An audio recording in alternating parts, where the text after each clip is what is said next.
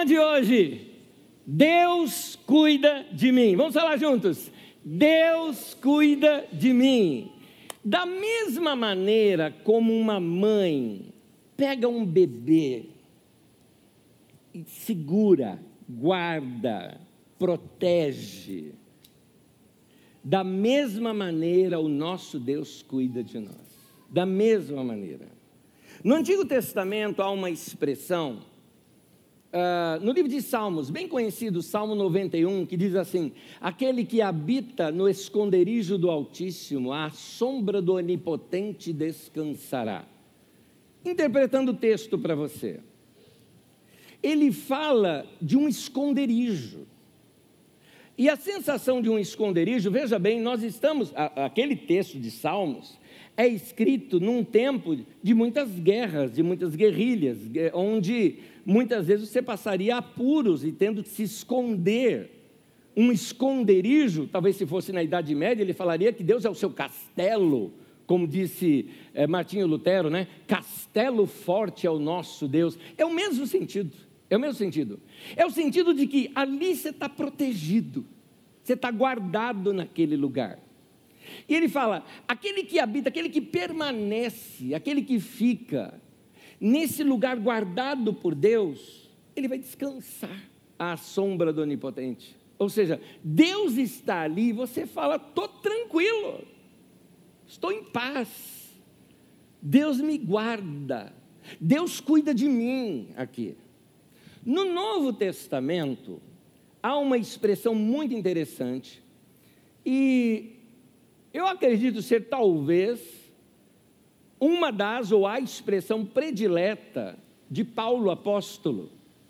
Porque no Novo Testamento essa expressão aparece 164 vezes no Novo Testamento. E é a expressão em Cristo. Qual é a ideia de estar em Cristo? A mesma. O caso é que ali, Paulo, tendo uma revelação muito mais adiantada, né, já compreendendo a obra da cruz e após a obra da cruz, ele entende o seguinte: que naquele momento em que você entrega a sua vida ao Senhor, naquele momento você é batizado para dentro do corpo de Cristo, sepultados nele no batismo, diz a palavra de Deus. O nosso batismo nas águas, ele representa um acontecimento que, acontece, que é espiritual para você. Então, naquele momento, você está mergulhado em Cristo, parte do corpo de Cristo, ou enxertado no corpo de Cristo, de modo que você está o quê? Protegido. Protegido. Você não tem mais que ficar com medo de algumas coisas, porque você está protegido em Cristo. Você tem que parar com esse medo, sabe? Medo de fantasma, medo de, de, de, de diabo, de demônio, de macumba, disso, daquilo. Para com medo dessas coisas. Você está guardado em Cristo. Você está protegido nele. Mas tem mais coisas que acontecem porque eu e você estamos em Cristo. E eu quero mostrar isso nesse texto de Romanos, no capítulo 8, onde eu vou pensar apenas quatro verdades aqui para vocês hoje, mas em casa você vai ler o texto e pegar muito mais revelação da palavra de Deus ali. Entre você e Deus, você vai perceber isso, Deus falando com você através da sua palavra também. Então, quatro verdades importantes para nós sabermos. Primeira delas, porque Deus cuida de mim, eu estou livre de condenação. Texto é o primeiro versículo de Romanos nos ensina isso. Romanos capítulo 8, versículo 1, primeiro versículo do capítulo 8, quero dizer, diz assim: Agora, pois, já nenhuma condenação há para os que estão em Cristo Jesus. Para você que está em Cristo Jesus, diz aqui o texto: nenhuma condenação há. Isso vai contra muitas coisas que talvez te falaram. É, não faz isso que Deus não gosta. Deus vai te castigar. Cuidado com o inferno. Ó, oh, quem faz isso vai para o inferno. Né? Já viu pessoas que amedrontam você, como se você tivesse que servir a Deus pelo medo. Mas não é isso que é ensinado nas Escrituras Sagradas. Eu sirvo a Deus porque eu entendi que é o melhor caminho para a minha vida. E tem mais, Ele não me condena, Ele não condena você. Ele sabe todos os pecados que você cometeu, e tem mais, sabe até os que você vai cometer. Ele sabe, Ele sabe, mas Ele não te condena por isso. Por que razão? Por causa desta maravilha que é estar em Cristo. Vou tentar te explicar isso. Se você estava aqui no domingo passado, você ouviu uma explicação uh, assim, e eu quero aqui reutilizá-la aqui com você.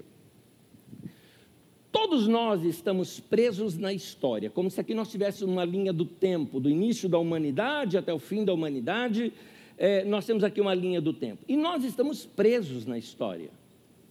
Nós não temos capacidade de sair, é, de entender na transhistória ou fora da história. Por exemplo, nenhum de nós tem a capacidade de prever o futuro, porque ele não aconteceu para nós. Nós estamos presos no tempo e espaço. O tempo não chegou, nós estamos presos nele. Nós olhamos para o passado e olhamos também, não entendemos bem o passado, ainda que tenha sido nosso passado, a gente consegue vê-lo somente de um ângulo. Talvez não seja toda a verdade a maneira como nós olhamos para o passado. Você só consegue entender o presente.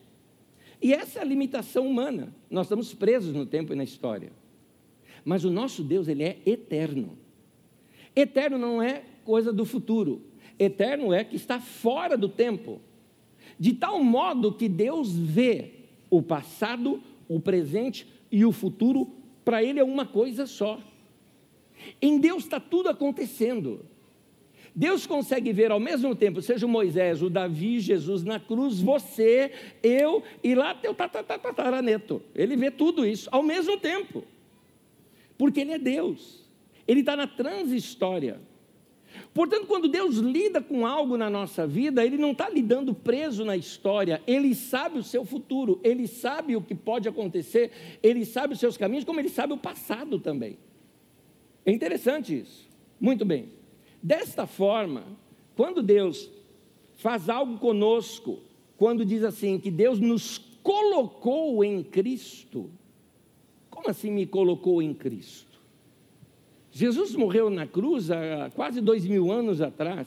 Como assim me colocou em Cristo? Pois é, como ele está fora da história, ele tem essa capacidade de pegar a mim e a você e nos plantou em Cristo de tal modo que tudo o que aconteceu com Cristo acontece conosco também. É por isso que a Bíblia diz: nós já estamos crucificados com Cristo. Quando Jesus morreu lá na cruz, eu morri também. É como se você tivesse um papel e colocasse no meio de um livro. Se o livro é lançado na água, o papel também vai junto. Se o livro é lançado no fogo, o papel também vai junto. Se o livro é guardado num instante, o papel também vai junto. Você estando em Cristo, tudo o que aconteceu com Cristo aconteceu com você também. Não só morremos, porque se morremos para os nossos pecados, mas também nós ressuscitamos. Diz a Bíblia que ele nos ressuscitou juntamente com ele. E mais ainda, nos colocou nos lugares celestiais juntamente com Ele, acima de todo principado, potestade, poder e domínio, de todo nome que se possa referir. Essa, essa é a nossa autoridade espiritual. A gente precisa acordar de que o mundo não é só isso que a gente vê. Há um mundo espiritual, há uma situação espiritual ao nosso redor. E nós precisamos também ver esse mundo espiritual com os nossos olhos da fé, dessas revelações que são nos dadas. Assim você entende melhor quem você é. Você vê, por exemplo, há um, um relato na Bíblia Sagrada, lá no livro de Atos, e tem um relato de uns homens que é, eles eram exorcistas e souberam de um homem que estava possesso por demônios e foram lá expulsar aqueles demônios, mas eles tinham visto Paulo, apóstolo, expulsando demônios com muita autoridade. Então, como não dava jeito do demônio sair lá com os rituais que eles faziam lá tal, e nada dos demônios saírem, eles chegaram e falaram: em nome de Jesus, a quem Paulo prega, sai desse homem. Sabe o que o demônio respondeu? Falou: olha, Jesus eu conheço, Paulo eu bem sei quem é. Ah, vocês quem são? E saiu para cima dos caras, deu um pau nos caras. É, e esse assunto ficou conhecido em toda a vizinhança lá, e o povo ficou ainda com mais medo e mais respeito com relação ao Paulo. Mas eu quero te chamar a atenção. Olha o que, que diz o texto. É, Paulo, eu bem sei quem é. Isso significa que até as forças espirituais da maldade nos conhecem. Eles também sabem quem, é, quem somos nós. O que nós fazemos? A questão é que um dos nomes dados pela Bíblia Sagrada a Satanás e às suas obras chama-se enganador. Essa é a principal função dele: enganar você, não deixar você ter conhecimento. Porque quando você tem conhecimento, a Bíblia diz: o meu povo está sendo destruído porque falta o conhecimento. Quando você não tem conhecimento de quem você é em Cristo, você fica com medo. Medo de demônio, medo de diabo, medo disso, medo daquilo outro. Você fica com medo dessas coisas. Você não sabe a autoridade que você tem em Cristo Jesus. E por não saber é, essa autoridade, quem você é em Cristo Jesus, muitas vezes tem situações difíceis acontecendo na sua vida e você fala, ah, vou fazer o quê, né? Não sei tem que esperar até domingo, vou lá na igreja para pedir para o pastor orar por mim. Meu irmão, ora você, meu querido. O dia que você. Ah, eu acho interessante o seguinte, estou lembrando até hoje, olha, foi ano de 1985, ano de 1985, é, meu professor Bud Wright estava dando uma palavra e ele falou sobre o seguinte trecho: ele falou assim, quando Jesus chegou diante do túmulo de Lázaro, ele orou assim: Pai, eu sei que o Senhor sempre me ouve. Ele parou assim a mensagem e falou o seguinte: quando você puder dizer isso, suas orações vão ser muito diferentes. Gostei demais daquilo que ele falou. Isso significa que você precisa ter uma revelação de algo. Quem você é? Você é filho, você é filha de Deus.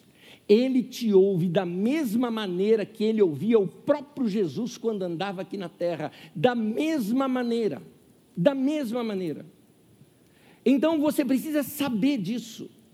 Quando você sabe disso, você age de maneira diferente. Você anda de maneira diferente. É o que eu estou te falando, você não precisa da minha oração para libertar você, para não precisa nada disso. É, Deus ouve a minha oração da mesma maneira que Ele ouve a sua. Está entendendo? Da mesma maneira. Por quê? Porque você é filha ou filho tanto quanto eu sou. Somos filhos adotivos de Deus e Deus nos ouve. É isso que tem que renovar a nossa mente. Mais um detalhe: o que é que nos impede, nos deixa sem graça diante de Deus? Nossos pecados. Quando você erra com alguém, quando você sabe que você deu bola fora com alguém, se você vê aquela pessoa, você fica meio assim, né? Oi, tudo bem? Tal, você está meio sem graça. A Bíblia fala isso quando diz assim: os vossos pecados fazem separação entre vós e mim, diz o Senhor. Note, o texto não diz entre mim e vós, diz entre vós e mim. Deus está dizendo: de minha parte está tudo resolvido, querido.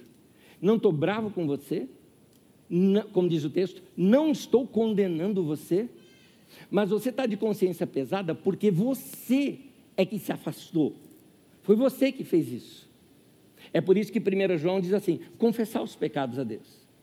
Então, quando você confessa, você tira esse peso de consciência que você tem. Mas isso significa que Deus te amava menos? Não.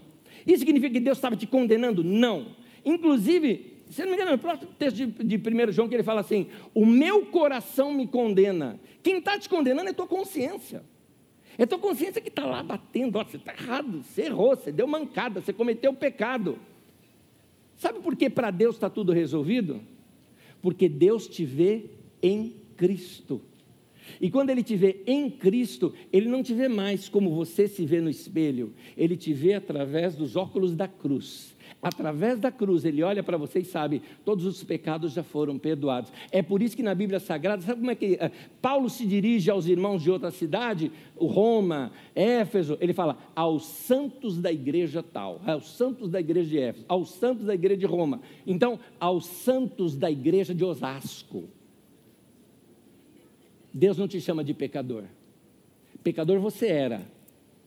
O pecado não terá mais domínio sobre vós. Você não está mais debaixo do jugo do pecado. Versículo 2 vai falar isso: a lei do Espírito de vida em Cristo Jesus te libertou da lei do pecado e da morte. Você está livre disso. É o segundo ponto, deixa eu ficar no primeiro ainda aqui. Não tem condenação mais para você. Então, meu querido, para de ficar sem graça diante de Deus, tá? Quando você for falar com Deus, fala como um filho amado que está falando com o Pai Celestial.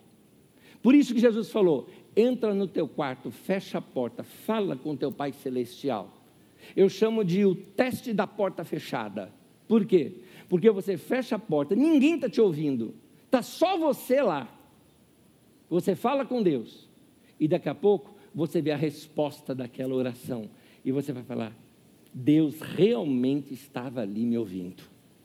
Você vai perceber como é gostoso falar com Deus no seu dia a dia e ver as respostas de Deus no seu dia a dia.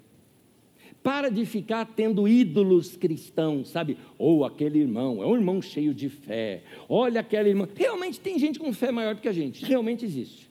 Porque na Bíblia fala assim, para alguns, ó, homem de pequena fé, mas também fala para outro, grande é a tua fé. Só que tem um detalhezinho: todos nós começamos com o mesmo nível de fé com a fé inicial que é dada a todo mundo. Então por que, que aquele tem uma grande fé? Porque ele pôs em prática. É como um músculo que se exercitou e cresceu. Então, meu irmão, começa a orar mais, começa a pôr em prática a sua vida devocional, começa a ler as escrituras no dia a dia para uh, alimentar o teu coração, começa a fazer sua lista de oração. Eu gosto de gente que tem até caderninho de oração. Ele anota tudo que ele ora e depois vai só ticando.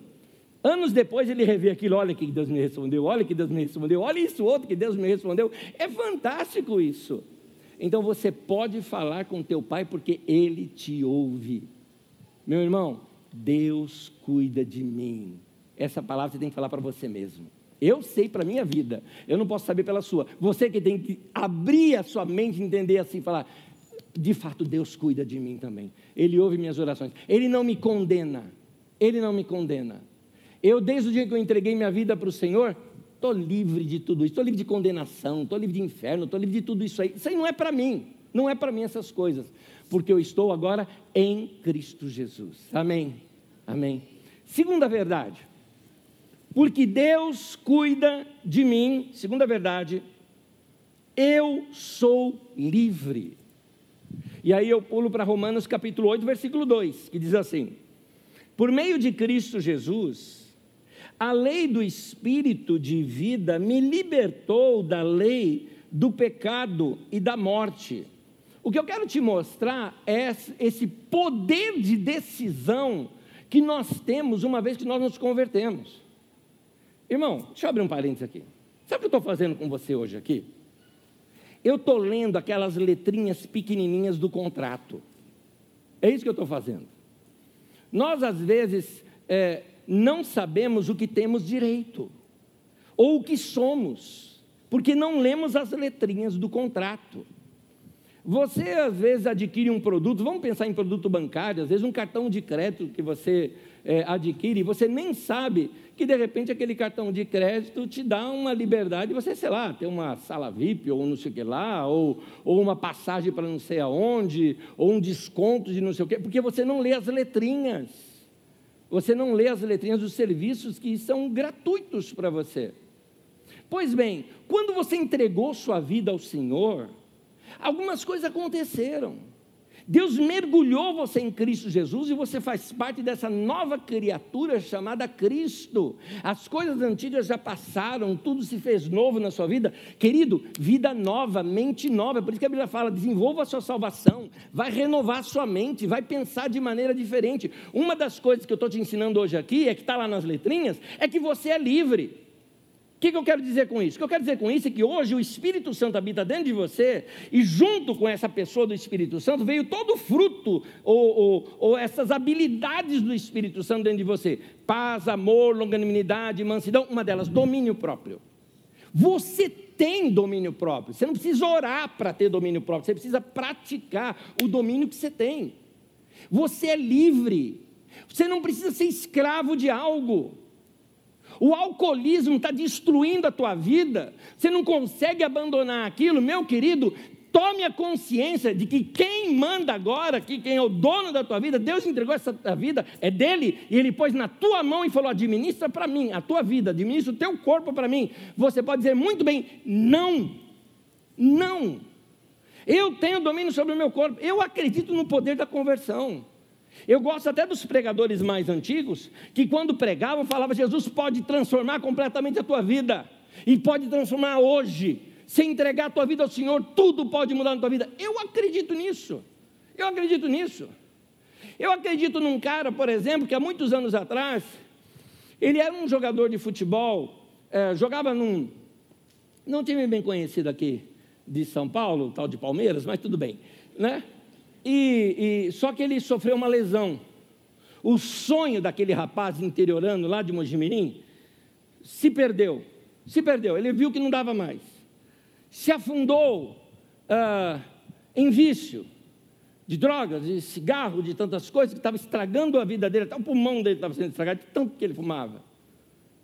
Um dia ele escutou o barulho de uma igreja cantando, entrou no meio daquele culto.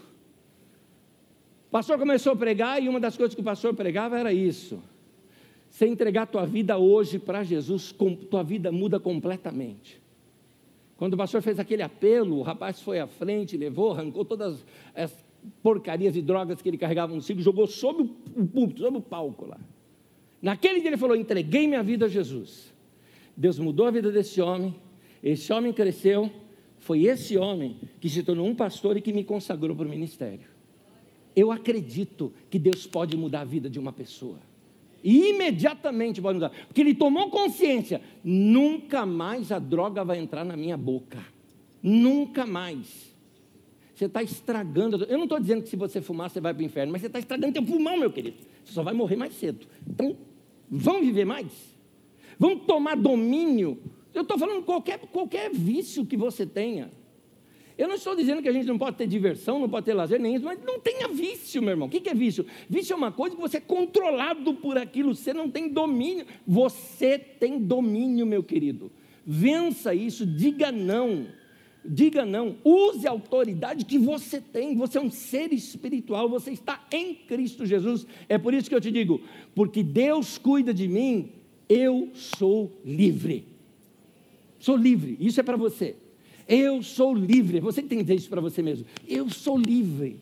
Sou livre para tomar minhas decisões, sou livre para mudar minha vida. Terceiro, porque Deus cuida de mim. Eu gosto dessa frase. Olha só, fala junto comigo. A segunda frase: Minha vida terá um final feliz. Vamos falar de novo. Minha vida terá um final feliz. Aleluia. Olha o que diz Romanos 8, versículo 28. Sabemos que Deus age em todas as coisas para o bem daqueles que o amam, dos que foram chamados de acordo com o seu propósito. Nota que esse texto está falando de uma transformação que Deus faz. O texto não está dizendo que todas as coisas são boas na nossa vida. Não, não, não, tem coisa ruim que acontece. A Bíblia mesmo diz que o tempo e o acaso sucede a todos. Tem coisa ruim que acontece na vida da gente. Tem coisa que foi indesejada. Mas o que nós sabemos? Eu sei de uma coisa: que o Deus que conhece a história tem poder para mudar aquela situação ruim em algo bom na minha vida. O Deus que conhece a história, a quem eu entreguei toda a minha vida para Ele, é Ele quem me promete que o meu final vai ser feliz. Então, meu querido, pode ter sido um perrengue, um buraco, um problema grave na sua vida. Deus tem o poder de transformar isso e acredite, isso vai servir de lição, de crescimento, de experiência, mas Deus vai mudar, mudar, mudar, mudar. Quando você tiver num momento muito bom da sua vida, você vai olhar para trás e falar: realmente Deus cuidou de mim. Deus já estava cuidando de você, mas você não percebia, porque você estava envolvido naquele processo todo. É, o texto não diz que tudo vai sair de acordo com o que eu quero, não diz isso. Tem coisas que não dá certo como eu estava pensando que deveria ser. Tem coisas que aparentemente parece que deram errado na vida da gente. E talvez deu errado mesmo. Talvez até foi erro nosso. E fizemos coisa errada e estragamos áreas da nossa vida. Mas, meu querido, Deus não te joga no lixo por causa disso. Ele vai pegar aquela situação toda e vai falar: Eu tenho poder para mudar essa história da tua vida. É, e mudar toda essa história. E transformar isso em algo bom. Agora, vamos analisar o texto. A primeira palavra que aparece no texto, Romanos 8, 28, diz lá: sabemos. Em outras palavras, Paulo está dizendo assim: vamos pensar aqui no Paulo, ele está dizendo, eu sei que tudo que ocorre na minha vida vai contribuir para o meu bem, porque eu amo a Deus e Deus tem um propósito na minha vida. O Deus que conhece a história está olhando e está dizendo é, é, é, para mim, filho, fica tranquilo. E ele fala: Eu sei disso. Segunda parte que aparece ali, todas as coisas. Meu querido, todas as coisas. Inclui talvez até aquela perda de emprego que você passou e que você não entende. Talvez encare até situações como um divórcio, algum problema sério, grave, que foi situações muito difíceis, mas eu te digo uma coisa: Sabemos que todas as coisas cooperam para o bem daqueles que amam a Deus. Ou que Deus, como diz outra versão, que Deus age em todas as coisas para o bem daqueles que o amam. E eu te pergunto, quem aqui ama a Deus? Meu irmão, tudo vai concorrer para o teu bem. Vai dar certo. O final vai ser feliz. O final vai ser feliz. Qual é a garantia? Qual é a garantia? Eu te falo qual é a garantia. O Deus que conhece toda a história e que está vendo toda a história, está dizendo para você aqui hoje à noite, está dizendo, filha, filho, fica firme, eu estou vendo o teu futuro, ó, vai ser muito bom. Ai, mas está difícil, mantém, fica firme, é necessário esse momento. É no momento assim que você está sendo transformado, modificado, tratado, melhorado, mas tenha certeza de uma coisa: no final de tudo vai dar certo, todas as coisas vão contribuir para o bem da sua vida. É esse o nosso Deus, gente. É isso que Ele faz para a gente. É, sou eu que vou fazer? Não. É você? Não. É a minha fé? Não. É a bondade dEle. Deus faz porque Ele é bom, porque Ele decidiu. Ele deu a palavra dEle, Ele não vai mudar na palavra dEle. Então, confia, tua vida está guardada. Tua vida é melhor do que você consegue imaginar que ela é. Essa é a, essa é a maravilha desse cuidado de Deus. Quando você estiver naquele momento difícil, pode olhar para Deus e falar: Deus, eu sei, eu sei que o Senhor cuida de mim, eu sei que o Senhor não me abandonou, eu sei que o Senhor não me deixou. É, Deus tem o poder para mudar a desgraça em graça. Ah, mas eu tenho muito problema na minha família. Nós estudamos domingo passado aqui sobre a família de Jesus, ou família encrencada, aqueles antepassados de Jesus, né? Quantos problemas naquela família? Não interessa quantos problemas foram. Deus foi mudando a vida de cada um deles e transformou a vida em algo bom e vem algo melhor ainda no futuro, como foi a vida do próprio Jesus que veio dali. Então, quarta e última verdade. Porque Deus cuida de mim, eu sei que ele nunca irá me abandonar. Amém? Deus nunca vai me abandonar. Nesse momento, eu quero fazer algo aqui. Eu vou deixar aqui o Paulo apóstolo pregar para a gente. Por quê? Porque eu copiei o sermão dele aqui. Está na Bíblia. É um sermão de Paulo lá para a igreja de Roma. E eu vou simplesmente ler aqui com vocês. É como se eu estivesse sentado aqui também junto com vocês ouvindo Paulo apóstolo pregando. Então vamos ver. Romanos capítulo 8, do versículo 35 em diante, Paulo está dizendo assim: Irmãos, povo de Osasco, Carapicuíba e Grande Osasco, chamada de São Paulo, quem nos separará do amor de Cristo? Alguma coisa pode fazer Deus diminuir o amor dele por você? Não. Será os problemas que você passa? Será a tribulação? Vai ser a angústia? Vai ser a perseguição? Ou a fome, a nudez, o perigo, a espada? Como está escrito, Paulo citando o Antigo Testamento: Por amor de ti enfrentamos a morte todo dia, somos considerados como ovelhas destinadas ao matadouro. Mas em todas essas coisas, irmãos, nós somos mais do que vencedores por meio daquele que nos amou. Porque eu estou convencido de que nem a morte, nem a vida, nem anjos, nem demônios, nem presente, nem o futuro, nem quaisquer poderes, nem altura, nem profundidade, nem qualquer outra coisa na criação será capaz de nos separar do amor de Deus que está em Cristo Jesus, o nosso Senhor. E eu junto com vocês falo, valeu! Amém! Prega, Paulo! Eu tenho uma boa notícia para você que está em Cristo. Nada nesse mundo tem o poder de destruir esse seu relacionamento com Deus. Nada nesse mundo vai diminuir o amor de Deus por você. Nada nesse mundo vai conseguir abandonar ou fazer Deus te abandonar. Deus nunca vai te abandonar. Nunca, nunca. Qualquer coisa que aconteça, ou até mesmo qualquer coisa que você faça, Anés, é que você não sabe os pecados que eu cometi. Pois bem, nenhuma condenação há para tá, você que está em Cristo Jesus. Ele já te perdoou esses pecados. Isso não vai afastar você dele. Ele não vai desistir de você.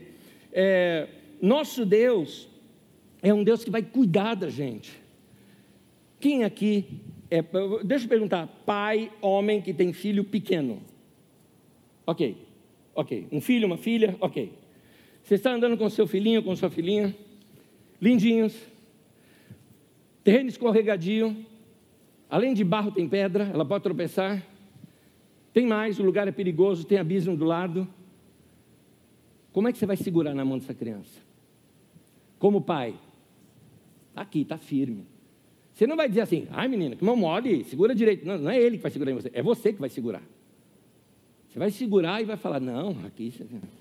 E olha, e se ele tropeçar ou ela tropeçar? Você segura, mas não vai deixar a criança bater a cara no chão. Pode até tropeçar, mas você segura. Se ele escorregar, mas não vai cair. Não vai cair.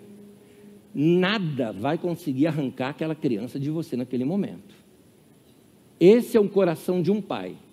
Eu vou te dizer agora algo que Jesus falou, reaplicando aqui o texto que Jesus falou em Mateus 7,11, ele fala assim: se vocês que são maus, ou seja, você que é humano, você que é um ser humano falho, você que é um homem que erra, consegue ter tal grande amor pelo seu filho que você faz isso por ele, ou como diz lá o texto, sabe dar coisas boas aos seus filhos? Agora eu utilizo o texto como ele está. Quanto mais o nosso Pai Celestial. Se você consegue ter esse amor, imagina o amor de Deus por nós. O meu Pai do céu não me abandona. Isso você precisa dizer para você mesmo. Você precisa estar consciente disso para você que o teu Pai do céu não te abandona, não vai largar, não vai. Ele, ele falou: Eu não largo a mão de você, não largo. E, e, ele compreende você, ele entende você, ele sabe das nossas crises, ele sabe o que a gente passa. Ah, eu contei isso aqui, eu vou precisar repetir, porque agora está dentro do contexto até do tema da mensagem. Todo mundo tem crise, todo mundo passa por dúvida, todo mundo passa por chateação, eu também, eu também passo. Tempos atrás, quando eu comecei a ter alguns problemas de saúde, é, algumas situações, eu confesso para vocês, eram muito interiores minhas, eu não abria com ninguém, era uma coisa minha, minha, minha, minha, minha comigo mesmo. Eu estava sentindo assim, como se meu corpo estivesse envelhecendo, no sentido, eu sei que está envelhecendo, né? eu estou mais velho, de ontem para hoje eu estou mais velho, mas não é isso. É, é, assim, sabe aquela sensação, minha máquina está começando a falhar? Não é? Aquela sensação de velhice, de fim de vida. Passou na minha cabeça isso. Passou na minha cabeça aquelas chateações todas que a gente passa quando vai em médico. Alguém aqui gosta de ir em médico, em tratamento médico? Você gosta de tirar sangue? Você gosta de, como eu falei aquele dia lá, você gosta de vestir aqueles aventais? Aquele que fecha tudo aqui, fica tudo aberto aqui atrás, assim. Você gosta?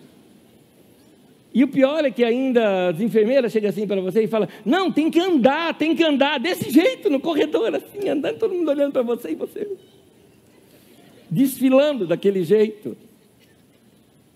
Como se não bastasse, a máquina deve se lembrar, eu assim, vestido com aquele negócio que tudo abanando aqui assim, né? Chega uma enfermeira lá, que acho que ia tirar sangue, alguma coisa, olha assim e vai falar: eu te conheço. Gente, eu fui no hospital longe daqui, que era já para ninguém conhecer, entendeu? É horrível essa sensação. É horrível, é horrível. Toma remédio, não resolve, né? Aí você vai fazer um exame, a pessoa chega e diz, Anésio, eh, tua voz Eu já te ouvi. Gente, você fala, que legal, né, pastor? Legal para quem vai fazer uma colonoscopia? Nada legal. Não sabe onde enfiar a cara. Sabe assim, chega para o anestesista e fala, manda logo, bastante. Quero, quero apagar, quero apagar. Eu confesso para vocês que uma sensação chata estava no meu coração. E nesse momento me lembrei de uma canção que eu vi aqui na Carisma. Deus cuida de mim. Tema da mensagem de hoje. Aquilo foi tão confortante para mim. Era Deus falando, filho, eu vi o final da história. Fica bem. Tanto que até os exames que foram feitos todos, estou bem, estou zerado, não tem nada. Mas que tivesse, que tivesse, que fosse encontrado alguma coisa grave. Naquele momento eu já estava preparado. É como se Deus falasse: Olha, o médico sou eu. Quem vai cuidar de você sou eu. Eu vou cuidar de você. Você está nas minhas mãos. Ninguém vai tirar a tua vida. Está nas minhas mãos. Sou eu que decido isso sobre você. É como se ele falasse: tem mais coisa para você fazer. Fica firme, confia. É, isso que nós precisamos ter. Gente, tem momentos da vida da gente que a gente fala, gente, está tudo errado, minhas finanças estão mal, não sei o que lá está mal, a pessoa que eu amava me abandonou, parece que acabou o teu mundo. E você fala, não, não dá mais, a minha vida não dá mais. Deus fala, ah, ah, eu vou segurar você, você não vai cair.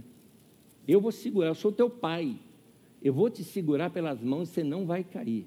Eu quero ler dois textos com você antes de terminar, e eu vou pedir para você acompanhar em pé comigo. O primeiro texto foi escrito por Judas, não é Judas Iscariotes, é o Judas o profeta, e ele era irmão, um dos irmãos de Jesus, provavelmente, um dos, um dos quatro irmãos ali de Jesus. E no livro de Judas, aparece aqui o texto, versículo 24, diz assim: Aquele que é poderoso para impedi-los de cair. Amém. Amém. O nosso Deus é poderoso para impedir você de cair. Em outras palavras, filho, dá mão, deixa eu te carregar aqui. Deus não está perigoso aqui, eu não vou deixar você cair. Deus, mas se eu andar ali, eu vou afundar, tem água. Falou, filho, experiência eu já dei, até o Pedro já andou comigo assim.